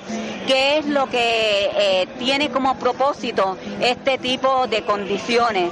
Pues es dese- desestabilizar eh, emocionalmente a la persona, que ésta empieza a perder los estímulos, eh, se le empiecen a, o sea, por medio de estos estímulos, se empiece a desorganizar y pierde sentido, o sea, la concentración, empiezan a generarse miedo, se dan alucinaciones. eh, es lo que se llama la, la patología en términos psicológicos, la patología del aburrimiento, cómo va creando toda una situación sobre, sobre el ser humano, este, hasta desorganizarlo totalmente. La idea es que ellas rompan, eh, romperle el espíritu, romperle ese, esos principios que lo han llevado a ese estado para transformar su, su forma de ser, ¿verdad? Y hacerlos parte, parte de ello. Eh, Rita, pero esta, esto, ¿cómo llega esta información a ustedes? ¿Esto está aceptado por, por, por las autoridades norteamericanas que se está llevando a cabo este, este tipo de experimentos? Sí, en el caso de Alejandrina inclusive, esta eh, se reclamó a través de todo el movimiento por la liberación de ellos y por los derechos humanos, se logra a través de las au- autoridades norteamericanas que un psiquiatra visite la institución y vea tales condiciones, inclusive entreviste a Alejandrina Torres y saca afuera un informe donde este, denuncia toda esta situación. Amnistía Internacional, también interviene en otra institución como fue la de Marion, que estaba Oscar López, que ahora lo trasladaron a Que las condiciones son peores. Y entonces, el- en el caso de Alejandrina, las dos prisioneras norteamericanas y la, la norteamericana Susan Rosenberg y Silvia Baraldini, la italiana, llevan un caso a los tribunales que ganan. Y el tribunal determina que por la información provista por el gobierno que esas condiciones en que ellas están han sido productos por la eh, eh, por su una parte de una discriminación de carácter política y las remueven a las tres de esa institución. O a- las tres se encuentran en estos momentos en otra institución compartiendo con la población general penal. En ese caso, eh, al igual que casa, eh, sucede de manera peor en el caso de Oscar ahora, ellas ni siquiera tenían la oportunidad de abrazarse, acercarse a sus familiares porque las mantenían detrás de cristales. Cuando ellos lo visitaban era a través del teléfono que ellos se hablaban y era, eh, era escuchar a esas conversaciones y guardias vigilaban ese, esas entrevistas que se daban, o sea, un, un, estado atroz es lo que se llama. esto parece una, una película de horror en un sistema de gobierno de leyes, ¿no? Eh, eh, no se puede llevar un caso a los tribunales para detener esto, o sea... Bueno, se llevó en aquel caso, en el caso de, en el caso de Oscar se hace más difícil. Recuerda que ellos no reconocen los tribunales de Estados Unidos, por eso Alejandrina no es parte de esa demanda eh, en esa situación. En el caso de Oscar, Oscar estaba solo, tanto en Marion, lo trasladan a Florence, que es una institución horrible. Hay cinco portones eléctricos antes de que eh, un visitante pueda llegar al área donde va a ver a, estos prisioneros y la comida se la metían era es por un hueco por debajo de la de la puerta o sea que ni siquiera el personal de allí podía tener O sea que el, autoprogramarse de preso político no es tan fácil entonces como, como, como podemos pensar, porque entonces implica que uno tampoco puede usar el sistema para defenderse, ¿no? Es lo que me está planteando en el caso de Oscar, que él decir que no reconoce al tribunal, no lo puede utilizar para defenderse de, de, esos abusos que usted alega, ¿no? Claro, y que se corren unos riesgos también de, de aquellos que lo utilizan. Por eso en estos casos nosotros hemos utilizado organismos internacionales para que intervengan en esa situación, Amnistía Internacional, que usted señalaba ahorita que no estaba de acuerdo con las acciones, sin embargo, en el trato inhumano que esto recibe, claro, Quiero aclarar el punto, lo que pasa es que nosotros hemos entrevistado personas de Amnistía Internacional y, ellos se basan en, reconocer presos de conciencia que no hayan utilizado la violencia, ¿no? Y por eso es que venía la pregunta. Pero en el caso de la violación de derechos humanos, ellos sí han visitado las cárceles y se han asumido dentro de esta situación. De igual manera, organismos en los propios Estados Unidos que por décadas, o sea, hasta inclusive de don, cuando don Pedro eh, se han destacado por ser observadores de los derechos humanos en los propios Estados Unidos, han intervenido en esta situación, han hecho pronunciamientos, han reclamado de las autoridades norteamericanas de la transformación de esta, de esta situación. Tenemos, por ejemplo, mire, en el caso de dos de las prisioneras, ellas este, en estos momentos eh, fueron sometidas a operaciones que le extirparon sus órganos reproductivos. ¿Por qué razón sucedió eh, eh, esta en esta situación? Bueno, porque estaban ellas enfermas y no le atendieron a tiempo su condición, pasaron los años y las dos habían desarrollado una condición patológica de cáncer y tuvieron que proceder a extirpar, extirparle todos sus órganos ¿no? reproductivos. tenemos en el caso de Alejandrina Torres, porque también estas mujeres mujeres y estos hombres son objeto de, de, violación este, de carácter sexual en la medida a que son obligados a un tipo de intervención de carácter anal o de carácter vaginal que ellos se niegan. Que se le viola su dignidad se le viola corporal. su dignidad corporal este, continuamente. En el caso de Alejandrina decía el psiquiatra que fue visitó la prisión que solo sus principios políticos permitían esas convicciones tan, tan arraigadas, permitieron el que Alejandrina no perdiera la razón eh, dentro de toda esta situación en que vive. Todavía hoy por hoy eh, el pensamiento de Alejandrina se desorganiza cuando eh, ella habla está muy coordinada y de momento pues eh, ahí corta y es parte de toda esta situación. Todavía Alejandrina sufre una condición en uno de sus brazos tras de fracturarse el brazo cuando un guardia varón a la fuerza eh, le hace registro vaginal que ella no, no se niega que se lo hagan. ¿Para qué? Para supuestamente buscarle drogas, que es una excusa porque nuestros prisioneros políticos no se han distinguido ni por el uso, eh, eh, o sea, abuso de este tipo de, de ¿verdad? de sustancias y todos y cada uno de ellos son ejemplos dentro de la cárcel, son maestros que se han dedicado a enseñar, a ayudar a otros prisioneros y consta en cada, en cada uno de los casos, porque las autoridades eh, norteamericanas carcelarias están conscientes, así lo han planteado en todos estos procesos en que se han dado, de que la conducta de todos y cada uno de ellos es una conducta ejemplar dentro de la, de la prisión. Hay una cosa que yo quiero destacar también, es que eh, de lo que estamos hablando, ahí tenemos abuelas, abuelitas, esposas de, de reverendo, como es el reverendo Torres, Alejandrina, está casada con el reverendo Torres, tiene su hijo también allí, la que era esposa de su hijo. Y cuando digo esposa de su hijo, es que la situación también a la que se, se le somete, ahí hay varios matrimonios, inicialmente entran a la cárcel, pero ¿qué ocurre? No se les permite esa comunicación entre unos y otros porque lo, los ponen en instituciones aisladas y además está prohibida la comunicación entre ellos. Definitivamente esta relación se va deteriorando, ¿no? Ahí hay parejas de hermanas, está Alicia y Lucy, que son hermanas, y que y Lucy a su vez tiene a su esposo que, que acabaron separándose, que es Oscar, y las mantienen en prisiones aisladas. El aislamiento es otra de las formas que utiliza el gobierno de los Estados Unidos para eh, castigar a esto, este grupo. El cuadro que nos presenta es bien pesimista, es bien aterrador. ¿Qué alternativas hay? ¿Qué alternativas eh, tiene este comité de ofensiva 92? ¿Cuáles son los planes futuros? De eso vamos a estar conversando luego de la pausa. El retrato hoy en esta edición especial desde la Plaza de la Revolución en Lara. Adelante los estudios.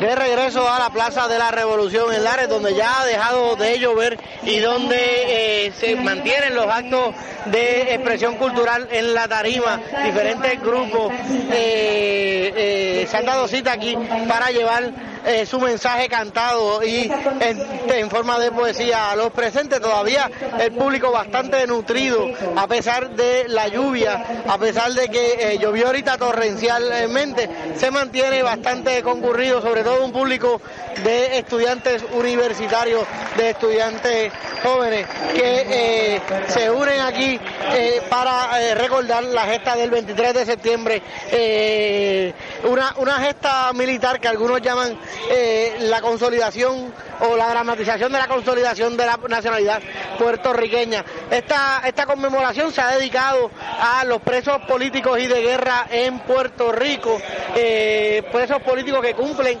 sentencia en los Estados eh, Unidos por crímenes que ellos alegan han sido motivados por sus creencias políticas y esa es la mentalidad que hemos tratado de entender hoy con Rita Sangotita que ya se nos une por aquí que además de atendernos a nosotros está haciendo 30 gestiones y está cargando con un archivo para arriba y para abajo.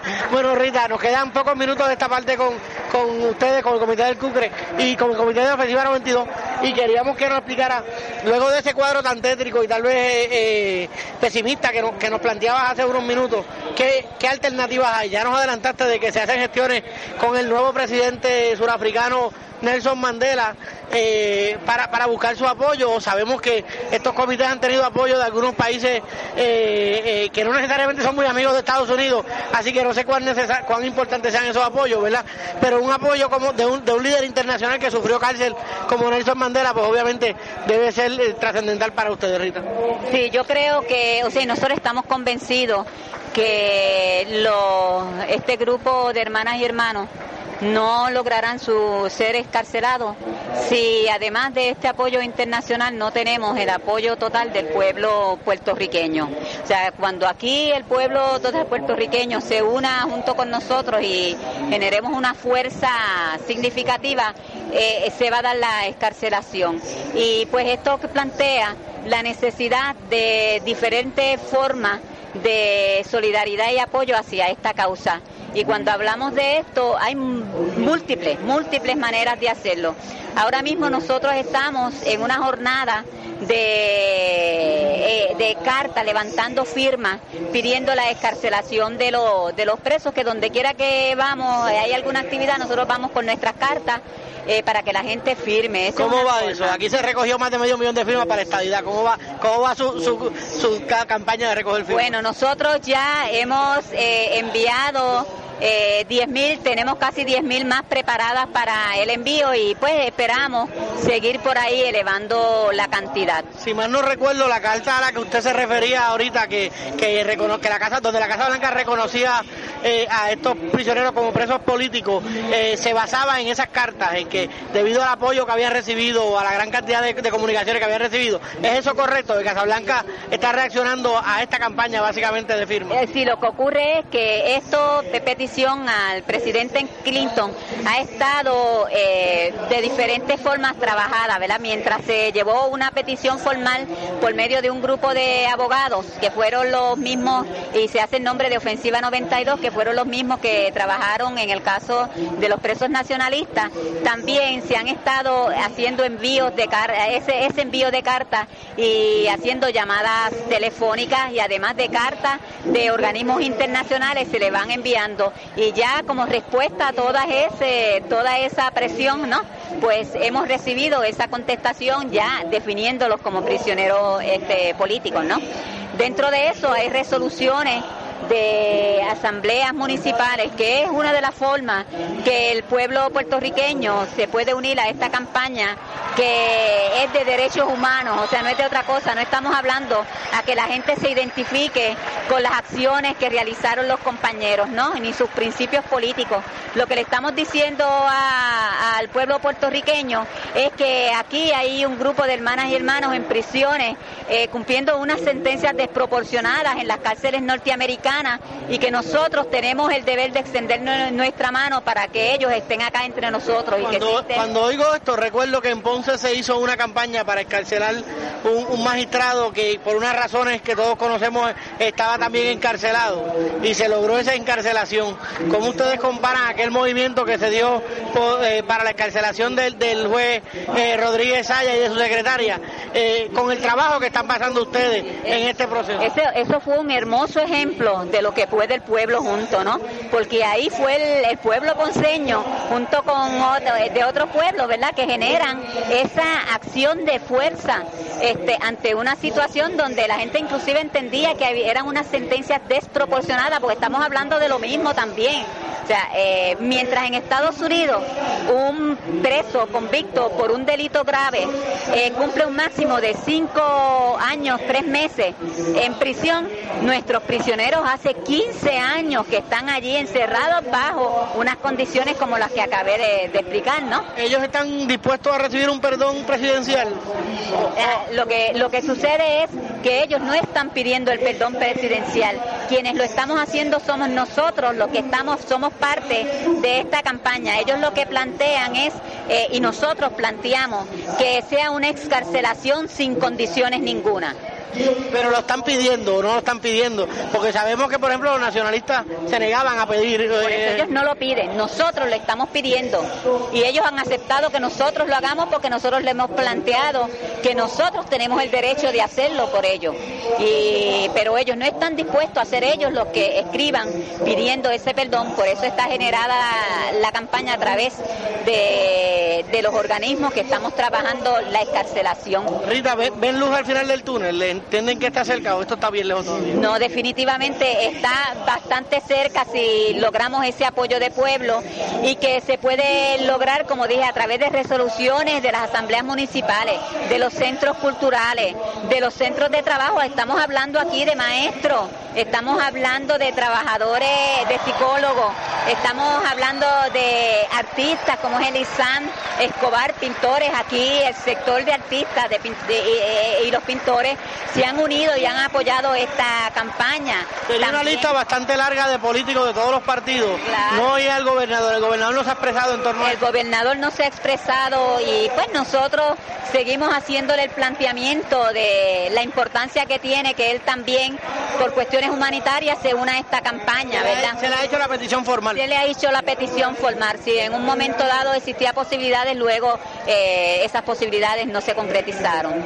Bueno, muchas gracias a Rita Sangotita que ha estado con nosotros desde temprano aquí eh, esperando para, para orientarnos y darnos su, su explicación de quiénes son estas personas, estos presos políticos y de guerra, estas personas que han sufrido cárcel por lo que ellos entienden eh, son sus convicciones y, a quien se le dedica hoy este, esta gesta de grito del área. ¿Algo más antes de terminar? Sí, muchas gracias por darnos la oportunidad para estar con ustedes. Para, para nosotros ha sido un honor compartir eh, en esta tarde. Y pues la última palabra quizás para este pueblo puertorriqueño tan generoso y tan hermoso es que nosotros tenemos un apartado, el apartado 20190, 20190, Río Piedras, Puerto Rico, eh, 00928 para cualquier información, cualquier aportación económica, cualquier trabajo que se genere a nivel de lo que yo planteé, que nos lo quieran hacer llegar.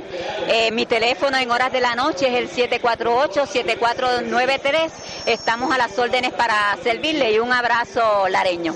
Bueno, muchas gracias Rita Sangotita de la eh, de la ofensiva 92, el comité ofensiva 92 y, y de el CUCRE del Comité Unitario contra la Represión, quien ha compartido con nosotros durante la tarde de hoy. Nos vamos a Brunilda García con quien conversábamos ahorita antes de que perdiéramos la señal. De hecho, queremos agradecerle a Gliden Torres que gracias a su gestión logramos estar en el aire otra vez. Brunilda, estábamos conversando sobre la gran cantidad de jóvenes eh, que se encontraban aquí hoy. Esto es bien interesante. Luego de una década como la del 80, donde los jóvenes bregaban más a nivel de, comercio y cosas como esas, ¿no? Eh, ¿Qué te parece? Eh, estábamos, estaba conversando del rol importante de esto y de los artistas jóvenes aquí. Mira, después que se siembra la semilla de la libertad, la semilla de la libertad florece y el tiempo pasa, como dijo Juan Antonio Correger, pero la lucha se torna de otra forma y la juventud está ahí pendiente de los abusos que se cometen contra los puertorriqueños y es obvio, eh, este, Estados Unidos está haciendo un papel ridículo ante las naciones del mundo y ante los puertorriqueños, de que nosotros vamos a tener nuestro triunfo definitivo como nación puertorriqueña. Eh, la presencia de los jóvenes en Lares obedece a ese llamado recóndito del alma de que nosotros no vamos a cejar ni vamos a negar nuestra puertorriqueñidad. Y más aún cuando aprovecho esta ocasión para advertir a nuestro pueblo de un supuesto comité para celebrar el centenario del 98 de la invasión de los norteamericanos. Eso es como celebrar el quinto centenario. Nosotros no tenemos que conmemorar lo que fue una violación, un atentado a la paz, una, una violación a todos nuestros derechos por la fuerza. Eso, a eso obedece la presencia de este pueblo que se abarrotó hoy en Lares, a pesar de la lluvia. Eh, la lluvia cayendo copiosamente y el público aplaudiendo y pidiéndole música a sus artistas que representan el alma de Puerto Rico. Hemos visto también al independentismo evolucionar. Vimos un independentismo hoy de poco discurso, de más celebración, de tal vez un mensaje eh, más artístico, buscando otras avenidas de comunicación. Está, a pesar de que todavía hay tres actos aquí, no uno solo, eh, eh, es, es eso positivo, va en camino correcto. El arte es una vía de liberación, porque el arte de por sí no resiste ningún tipo de barrera. Y al ser el arte está dentro de la, de la concepción ética de, de la libertad, es una de la expresión de libertad, expresa nuestras ansias libertarias también, y es por eso que el arte es un discurso también, el arte es un discurso libertario, que ciertamente en esta ocasión representa nuestra voluntad de pueblo. O sea que además de que los jóvenes asistieron aquí, también el independentismo evolucionó para servirle a esos jóvenes. Bueno, algo tenemos que aprender. La experiencia ha sido muy dura, la lucha es muy larga y tenemos que inventarnos nuevas formas, como dijo el maestro de Simón Bolívar, eh, maestro de Libertadores Simón Rodríguez, que dijo o inventamos o erramos. Así que hay que inventárselas, tenemos que triunfar. Hablando de inventar, sabemos que Brunilda siempre está maquinando cosas. ¿Qué está haciendo Brunilda? ¿Qué, qué, qué podemos esperar de Cimarrón próximamente? Bueno, de Cimarrón podemos esperar próximamente. Tengo en imprenta el disco, un disco compacto de todos los trabajos que tengo de Julia de Burgos, con piano, cello, trompa francesa, corno inglés, violines, guitarra clásica, con la presencia de Iris Martínez y Eduardo Flores.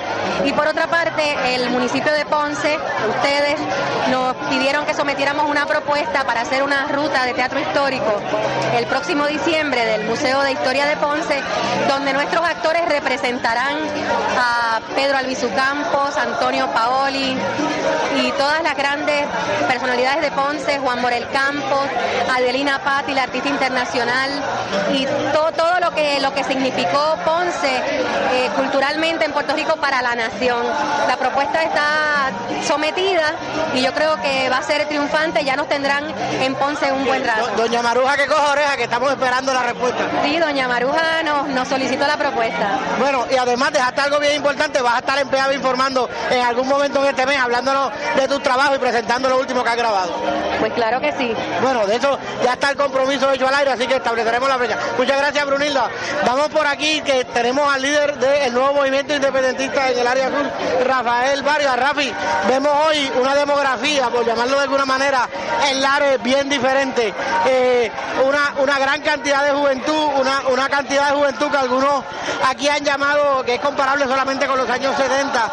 Vemos un discurso nuevo del independentismo en torno de más utilización de, de la música, de, de otras formas de llevar el mensaje y no aquellos enormes discursos que por años nos tenían acostumbrados aquí en Lares. ¿Qué te parece a ti como líder independentista que has visto todas estas etapas, lo que has visto hoy en Lares?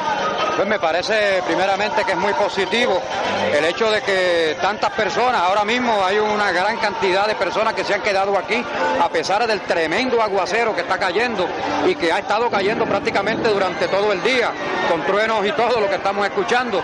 Y me parece que es bien importante el hecho de que especialmente la juventud, que son los que tienen que tomar el batón, por decirlo así, de la lucha de los que ya en alguna instancia, aunque en el caso mío personal no estamos de retirada, pero hay una gran cantidad de personas, esta lucha ya es centenaria y me parece que es importante que los jóvenes se envuelvan en todo este eh, proceso, que no tan solo incluye venir a Lares, sino que también incluye otras luchas y me parece que eso es lo que nosotros estamos viendo en todo Puerto Rico. Vemos que hay un gran movimiento estudiantil, vemos que por ejemplo en la marcha que se dio en Laja en contra de los radares había una gran cantidad de jóvenes, asimismo en marchas que se han dado en relación con otros asuntos y yo creo que es bien importante. Hoy pues tenemos la suerte, por decirlo así, de que es sábado, de que los estudiantes no tienen, eh, no tienen clases, de que muchos pues no tenemos trabajo eh, en el día de hoy ni mañana y me parece que por ser eso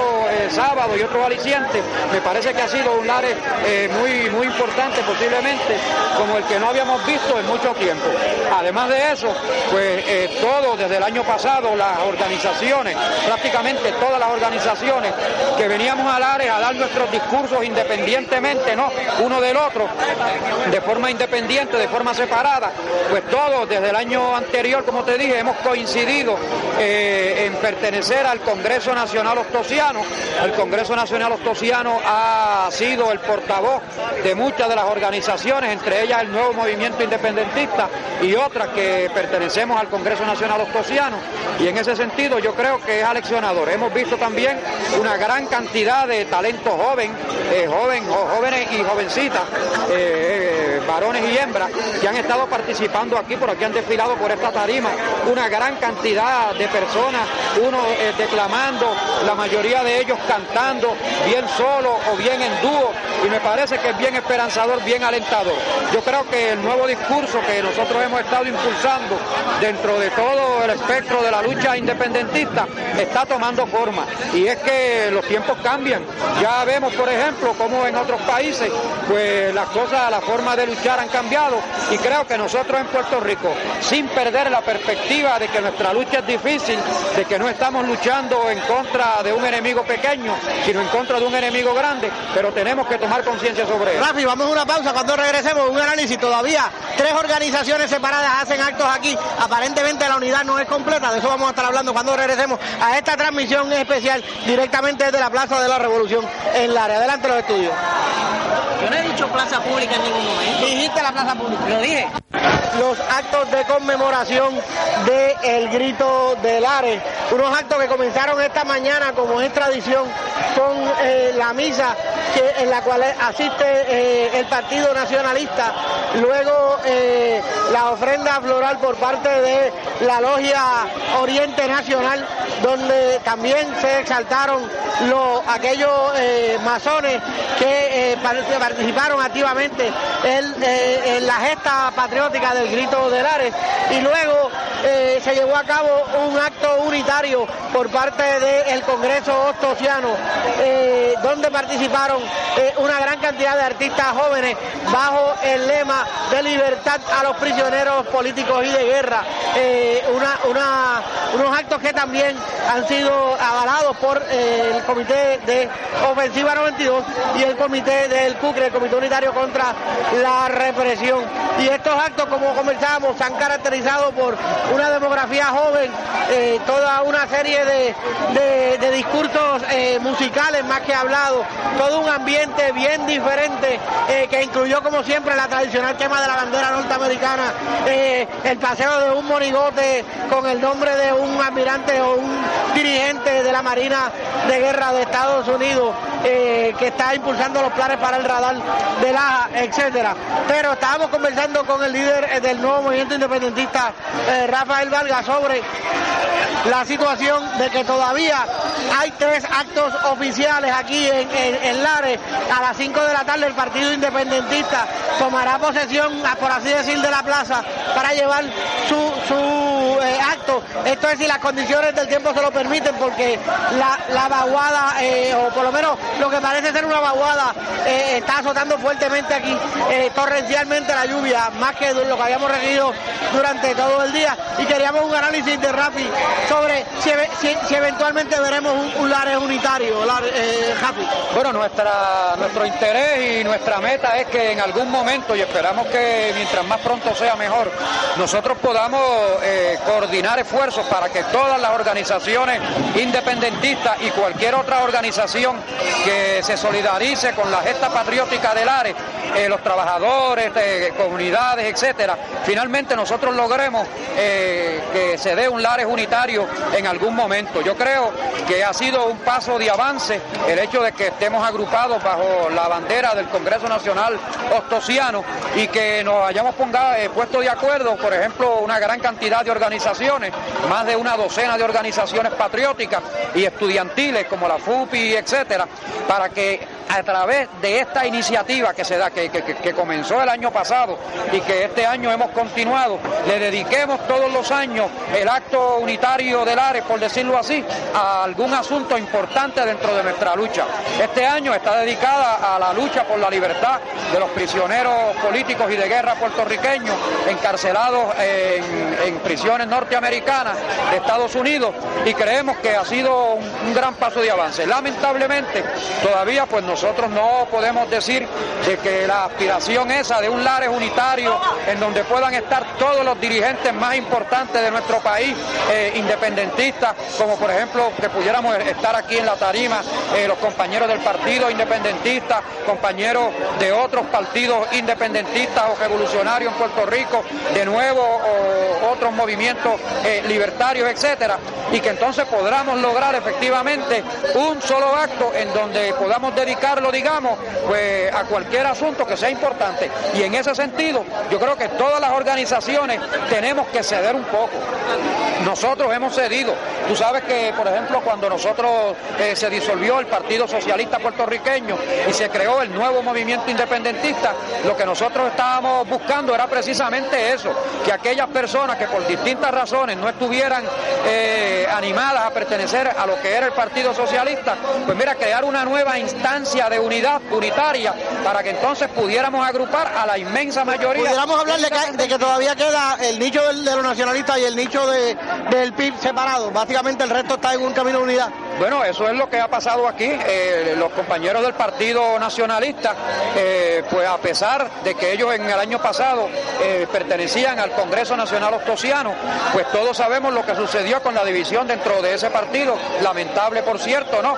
Y entonces ellos continúan realizando su acto, lo cual respetamos nosotros por separado. Y entonces por la mañana. Y los compañeros del Partido Independentista puertorriqueño, pues asimismo realizan su acto por la tarde, también separado de lo que es el acto unitario de la inmensa mayoría del independentismo puertorriqueño, porque podemos decir sin lugar a equivocarnos de que la inmensa mayoría del independentismo está agrupado en estos momentos, por lo menos lo que vimos aquí en, Lares hoy, es que la inmensa mayoría está agrupado bajo el Congreso Nacional Ostosiano. Y esa es precisamente la aspiración a que nosotros tenemos, tanto del nuevo movimiento como de otras organizaciones, y debemos luchar hacia eso.